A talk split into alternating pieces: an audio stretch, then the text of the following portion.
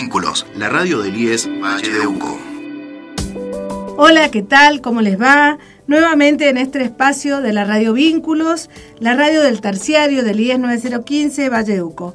Nuevamente con otro programa de Elegimos hablar de esto, un programa que ya va por nuestra sexta temporada y en el cual intentamos dialogar, eh, formar, escuchar y trabajar y derribar mitos sobre todo acerca de la violencia hacia las mujeres. Mi nombre es Liliana Tulis y desde el espacio de género del área social del terciario los acompaño en este programa y estoy con Lorena. Hola Lore, ¿cómo estás? Hola Lili, buenas tardes. Hola a toda la audiencia. Eh, nuevamente en este programa, yo desde el espacio del postítulo de Género y Educación del Instituto de Enseñanza Superior Rosario Vera Peñalosa.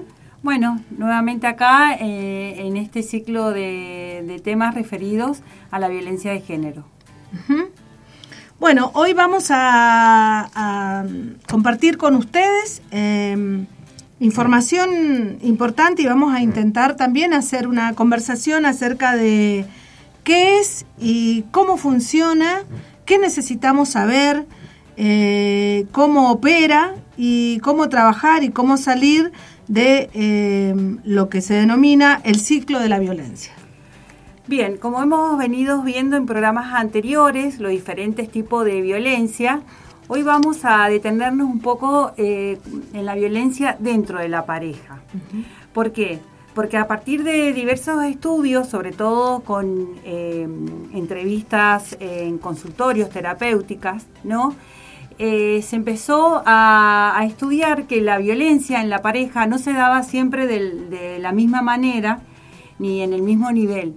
Eh, entonces, eh, Leonora, Leonor Welker, en 1979, teorizó acerca del ciclo de violencia, es decir, cómo la violencia en la pareja va teniendo diferentes fases que se van rotando. Estas fases no son estáticas, ¿no? Pero lo importante, más allá de entender el círculo de la violencia, es entender para qué sirve conocer acerca de este tema. Porque porque eso permite eh, poder escuchar activamente a la mujer que se encuentra en situación de violencia y reconocer en qué eh, fase de este ciclo se encuentra y entenderla va a poder aportarles mejores, eh, mejores recursos, ayuda, orientaciones y nos va a ayudar a entender lo difícil que es salir de, esta, de este círculo justamente porque se va generando eh, un sentimiento de indefensa en ella. Em, esto, esto que decís es eh, sumamente importante y, nos queremos enfocar, si bien lo vamos a describir al círculo de la violencia y cuáles son las etapas o las fases, necesitamos entender que eh, las mujeres inmersas en, los en, en, en las violencias están inmersas en este ciclo, es decir, que son etapas ¿Por qué se llama ciclo? Porque son etapas que vuelven a suceder. Entonces, em, acá hay, más allá de que sabemos que la violencia es estructural y que hay una desigualdad de poder siempre en la violencia, lo que sabemos esto es cómo opera a nivel eh, mental eh, esta violencia en las mujeres, cómo opera de parte del varón y cómo opera de parte de la mujer. Em, esto que decís vos, la la indefensión aprendida es esta incapacidad de, eh, encontrarle mm, vuelta, digamos, y, de, a, la situación, digamos, es como de estar em, difícil encontrar una posibilidad de cambio. Eh, por eso, mm, lo que nosotros intentamos desde este espacio también es eh, formar en esto para no em, digamos, no causar una doble victimización en las mujeres y no este, echarle la culpa o eh, volver a pensar que eh, está porque quiere, sino porque realmente hay una incapacidad de poder salir de esto en muchas situaciones, en muchas situaciones se puede salir, ya vamos a dar algunas estrategias, algunas maneras, pero esto normalmente opera en la violencia, funciona así, funciona de esta manera. Eh, Justamente al, al, afirmar esto de cómo opera, eh, es necesario reconocer que opera porque hay mitos y estereotipos que sostienen este comportamiento. Entonces reconocer cómo funciona el círculo de la violencia nos lleva a desmontar mitos sobre las mujeres que atraviesan esta, esa situación. ¿Sí? E, estos mitos lo que hacen es eh, no hacer, digamos, ¿qué son los mitos? Son pensamientos que están instalados y que se transmiten a lo largo de los años y de, de personas en las comunidades. Entonces, poder desinstalar estos mitos y pensar que esto opera de una manera, eh, digamos, brutal en las mujeres, es parte de dejar de lado esos mitos, ¿no? Por eso necesitamos entender cómo opera el círculo de la violencia y cuáles son estos mitos también que nos rodean, nos rodean a las mujeres, rodean a los círculos familiares, rodean a las instituciones que tienen que brindar ayuda, ya sea de salud, de educación, de justicia. Estos mitos operan impidiendo o volviendo a cerrar a la mujer en estos círculos. Exacto, exacto pensar en un mito como una verdad absoluta, la cual no está comprobada ni por estadística ni investigaciones, pero la vamos transmitiendo y lo decimos como un conocimiento eh, aprobado eh, y se va naturalizando de tal manera que ya no los, ni los cuestionamos. Por ejemplo, pensar que la mujer eh, se queda en una situación de violencia porque quiere, ¿sí? Cuánto daño provoca esto, de, porque no entendemos realmente cómo opera esto que venimos hablando en el programa del, círculo de la violencia. Pensar que cuando decimos que la violencia en la pareja es una cuestión privada y que no, no nos podemos meter o no se debe difundir, también es, provocar mayor aislamiento. O pensar que los maltratadores son personas con padecimiento de salud mental, lo cual provoca una justificación y no aporta a la resolución. Eh, también hay mitos que dicen que los hombres que maltratan eh, tienen problema de consumo de alcohol, que esto es muy común eh, en nuestras zonas. Y, es como esto lo que hace es justificar la actuación, digamos. Lo, se justifica porque estaba alcoholizado o se justifica porque es una o por lo mejor porque perdió el trabajo o tiene dificultades laborales y esto yo llevó a la agresión cuando eh, tenemos que entender que, que no, hay distintas maneras de reaccionar, digamos. La violencia es una de las maneras, pero se puede reaccionar de otras maneras frente a los problemas cotidianos que todos podemos tener. Exacto. También otro mito que es muy presente en, los problemas de violencia es pensar que las mujeres sufren mucho, pero eh, las hijas y los hijos sufren mucho más con una separación de la pareja. Esto también eh, lleva a que la mujer quede atrapada eh, en estas situaciones de violencia. Bueno, también hay, hay, a nivel de las redes familiares sucede, por ejemplo, cuando las familias le dicen, bueno, vos te casaste, te juntás, tenés que aguantar, porque esa es la, ese es el estereotipo de mujeres que aguantaban, o bueno, es tu familia y es como dijiste al principio, esto está cerrado y esto pasa entre cuatro paredes y esto es así. Y a veces esa falta de redes hace que la mujer también se encuentre bastante entrampada en cómo poder resolver las situaciones porque no cuenta con esa familia que puede contenerla. O esa familia que, ahora vamos a explicar cómo opera el círculo de la familia, de la violencia, cuando vuelve, denuncia, quizás se separa y vuelve a convivir con el agresor, no la quiere recibir más o, ya, digamos, no le hace más caso en lo que dice. Esto también es... Mm, digamos, muy negativo para la mujer que lo intenta, porque vamos a ver cómo opera el círculo de la violencia. Bien. Bueno, para empezar en este tema de cómo opera el ciclo de la violencia, tenemos que aclarar primero eh, que la violencia no, no comienza repentinamente, es decir, de un día para otro una persona no, no, no es violenta, sino que empieza un proceso progresivo y lento, el cual va desgastando y minando a las mujeres poco a poco. Que muchas veces comienza en el noviazgo o en, las relaciones, y, muchas mujeres y creen que, eh, digamos, formalizando una convivencia, esto va a mejorar, cuando en realidad entre cuatro paredes se agudiza. Exacto. Al principio de la relación comienzan las manifestaciones de dominación y de control por parte del agresor, donde son conductas que pueden pasar por desapercibida o hasta pueden ser leídas como una eh, un acto de amor. ¿sí? Muchas veces acá empiezan eh, los celos, donde eh, esta idea del amor romántico nos ha llevado a creer que muchas veces los celos son demostraciones de cariño porque te quiero, porque te quiero para mí, eh, y la mujer no, no percibe esto, estas pequeñas conductas como actos violentos.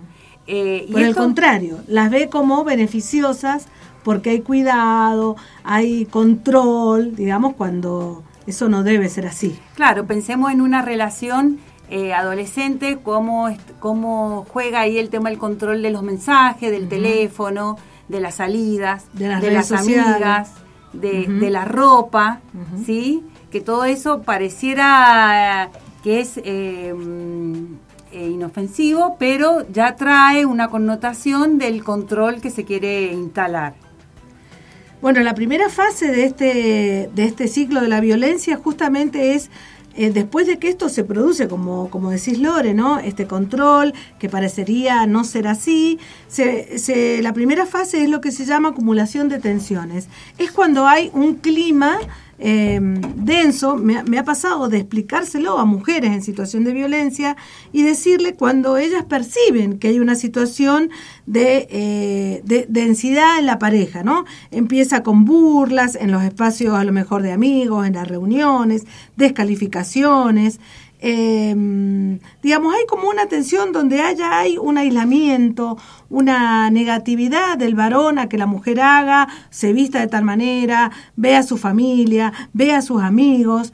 Eh, y además, eh, acá hay lo que hay es una, un estado mental de culpabilización a la mujer. Es decir, el, el varón cree que la culpable y ella cree que la culpable de que esto se produzca en la pareja es de ella.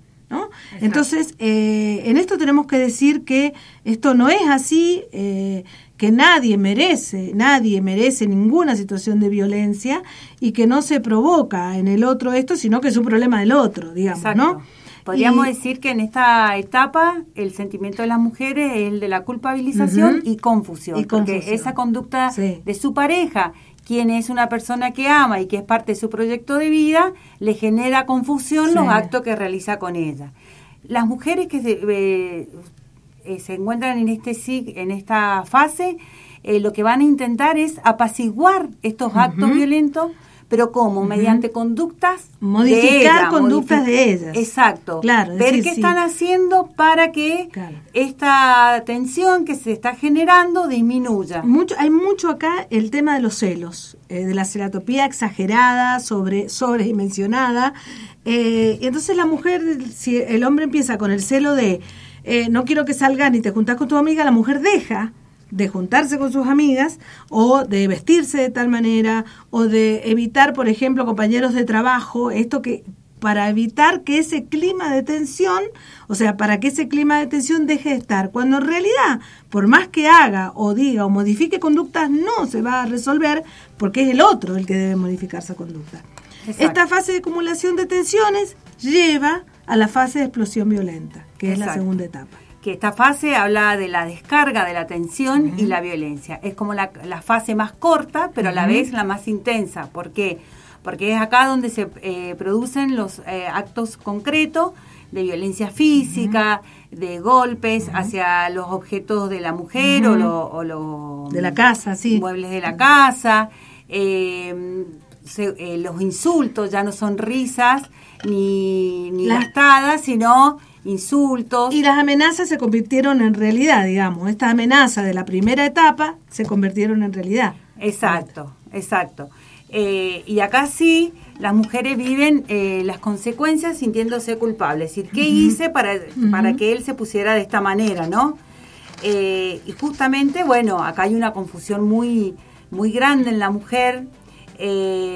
¿Por qué? Porque la confusión viene porque esto viene desde una relación supuestamente amorosa, de una, de una persona que elegí con quien compartir.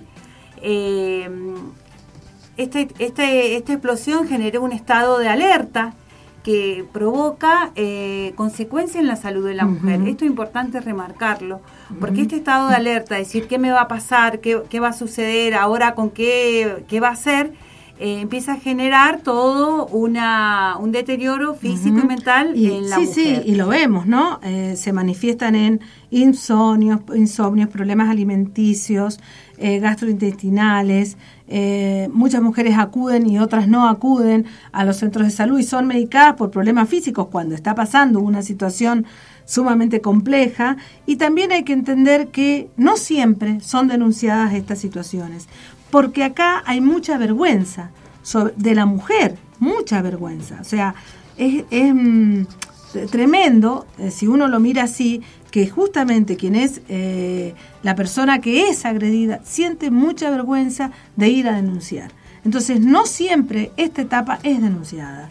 Por eso después, cuando se reiteran los episodios, es, lo peor que podemos hacer es decirle a la mujer, ¿por qué no lo hiciste antes? Porque se hace cuando se puede digamos, porque estamos en, inmersas en esta, en esta etapa. Bueno, y nos queda la última fase, pero vamos a escuchar una, mm, una música, una canción que está referida al tema que estamos tratando, y después venimos con la última fase, que es la fase de la luna de miel.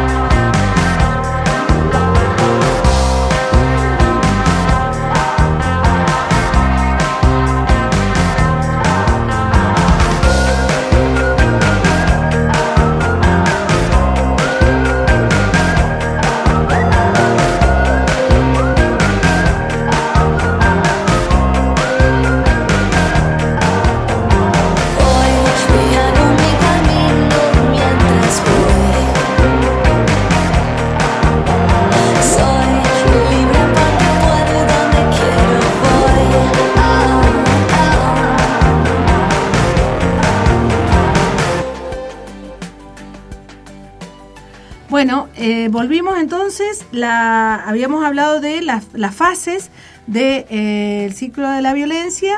La primera es la acumulación de tensiones, la fase del, del, golpe o de la expresión justamente de esa acumulación, y la tercera fase que es la fase de la reconciliación o luna de miel. Bien, en esta fase de reconciliación o luna de miel es, digamos, la etapa donde el agresor, que ya... Eh, eh, se dio cuenta de todo lo, que causó, eh, trata de conquistar o reconquistar a, su, a su pareja con demostraciones exageradamente amorosas, cariñosas, como regalos, salidas, ¿sí? trata de justificar su, su agresión, siempre con factores externos, un poco como hablábamos recién, y también a veces la justifica con conducta o comportamientos eh, de la mujer.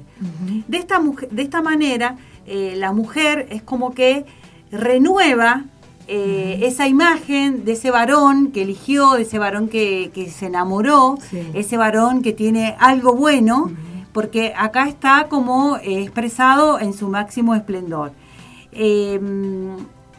Acá es importante eh, pensar que si la mujer hizo la denuncia en la etapa anterior, logró hacer la denuncia, eh, en esta etapa trata de lo que se dice levantarla, sacarla o dejarla sin efecto a las medidas de protección si se ha tomado, porque como que cambia su visión frente a, la, relación de pareja nuevamente. Eh, también acá la mujer trata de justificarlo, ¿sí? De alguna manera, porque necesita justificar su... Eh, su reaccionar eh, a, este reencuentro, a esta reconciliación. Ahora, eh, lo que tenemos que entender, porque pareciera fácil esto, ¿no? así contada fase por fase, pero cómo se va dando todo esto de manera de que las personas, las mujeres, ¿sí? Eh, cada vez que, sucede, que se repite, que se reitera este ciclo, eh, van disminuyendo su autoestima y, fracasa esa idea de, la mujer que lo va a cambiar o que si deja de tomar no va a ser más violento o que si pasa esto va a dejar de suceder. Entonces, esto de ir perdiendo la esperanza es lo que le va generando en ella este sentimiento de indefensa que va aumentando y ya empieza a sentir de que nada va a cambiar su situación y que ya nada va a poder eh, hacer que ella pueda superar, modificar o salirse de esta relación eh, violenta. Entonces eh, es importante esto del ciclo para justamente entender lo que está transcurriendo la mujer, todo lo que ella eh, va sintiendo. Y nunca pensar que la mujer que está pasando por este ciclo de la violencia es una mujer con una actitud pasiva, que es otro mito que se tiene con respecto a que, bueno, está no hace nada, no, hace nada, eh, y es como que el hombre es violento y a la mujer le suceden cosas. Claro. Acá tendríamos que entender, y si tenemos algún caso cercano, lo podemos llegar a comprender mucho mejor, de cuántas cosas en las mujeres que están en situaciones de violencia para eh, sobrevivir. Por eso muchos no le llaman víctima de violencia, sino, sobreviviente, ¿no? ¿Cuántas cosas, cuánta energía, cuánta fuerza?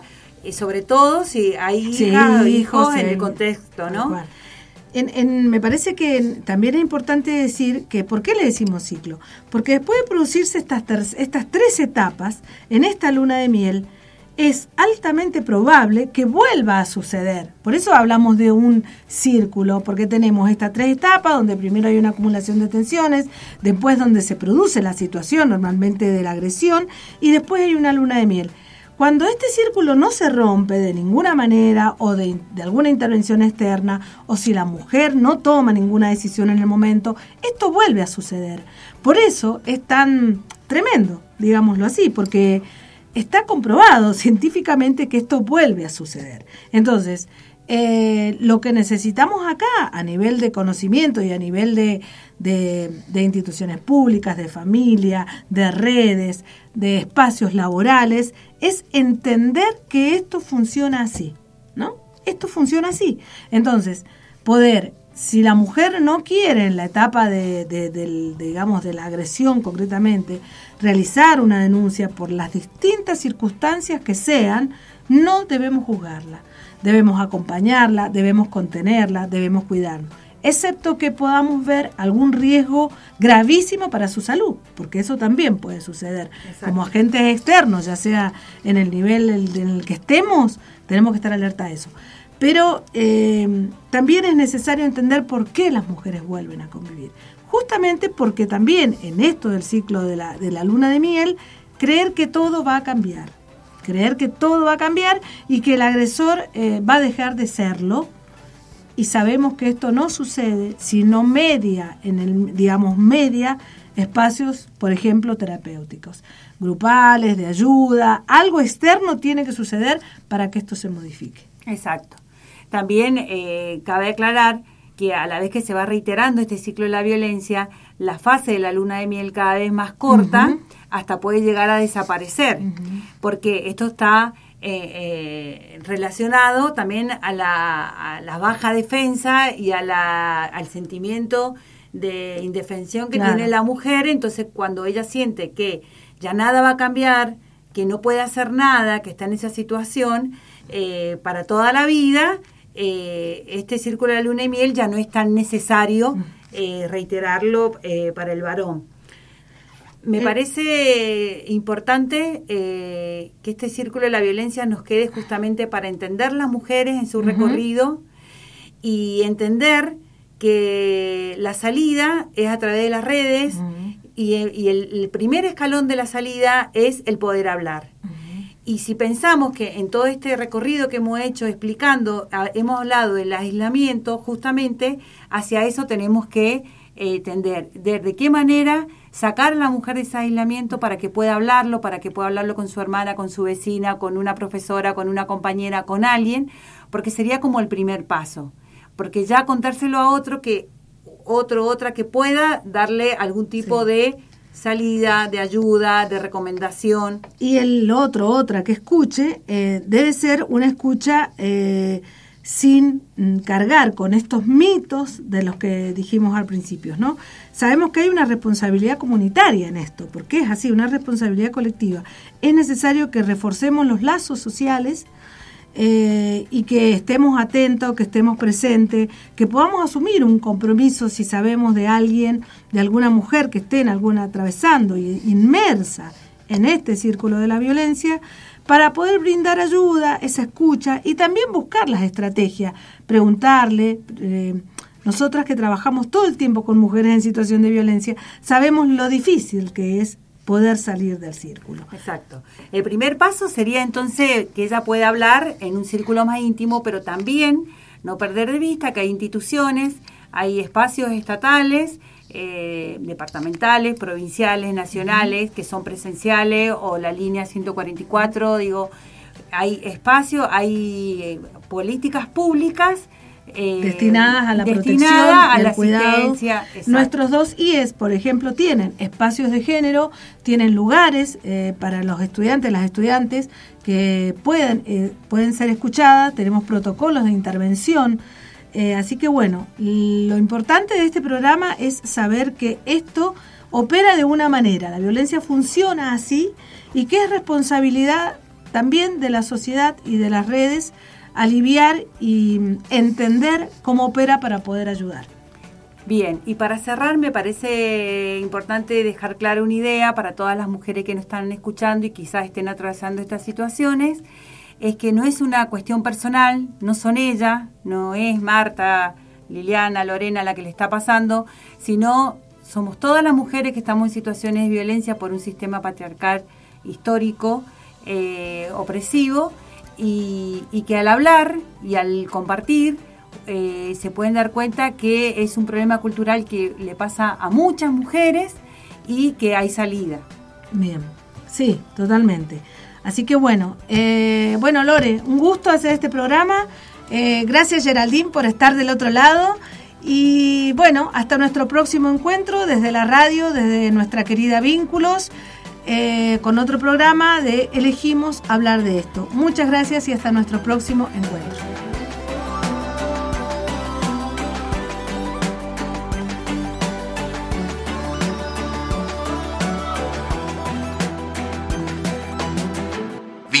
la radio del IES Valle de Uco.